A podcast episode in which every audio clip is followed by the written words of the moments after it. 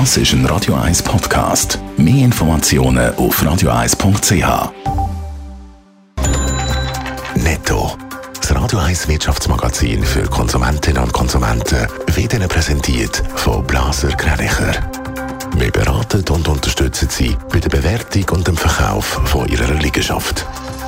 blasergreinicher.ch Raphael Wallimann. Die US-Regierung will ihre Ölreserven anzapfen. Die strategischen Reserven sollen als Reaktion auf den hohen Benzinpreis teilweise freigegeben werden, hat der US-Präsident Joe Biden gesagt.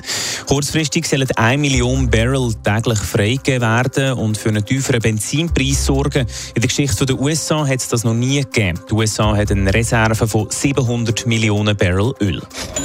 In der Ukraine könnte die Hälfte der jährlichen Ernte ausfallen. Der Erträge könnten um 25 oder sogar 50 Prozent sinken, sagt die ukrainische Landwirtschaftsministerin gegenüber der Nachrichtenagentur AFP. Die Ukraine ist einer der grössten Produzenten von Mais und Weizen.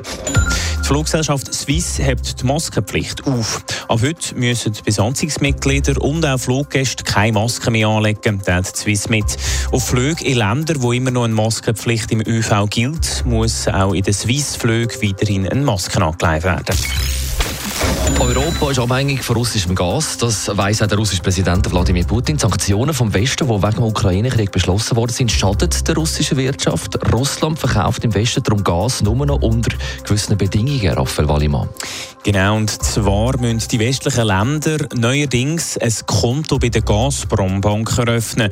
Dort müssen sie für das Gas dann Geld drauf überweisen. Sie dürfen aber weiterhin mit Euro und Dollar zahlen.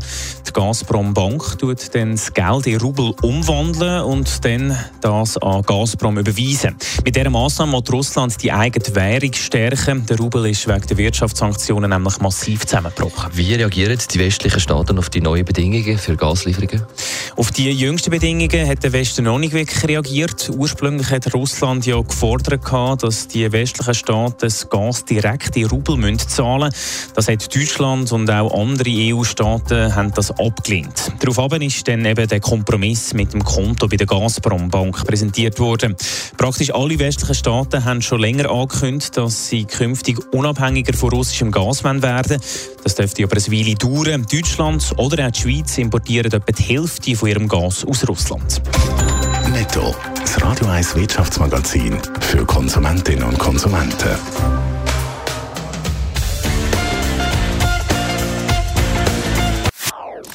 Das ist ein Radio 1 Podcast. Mehr Informationen auf radio1.ch.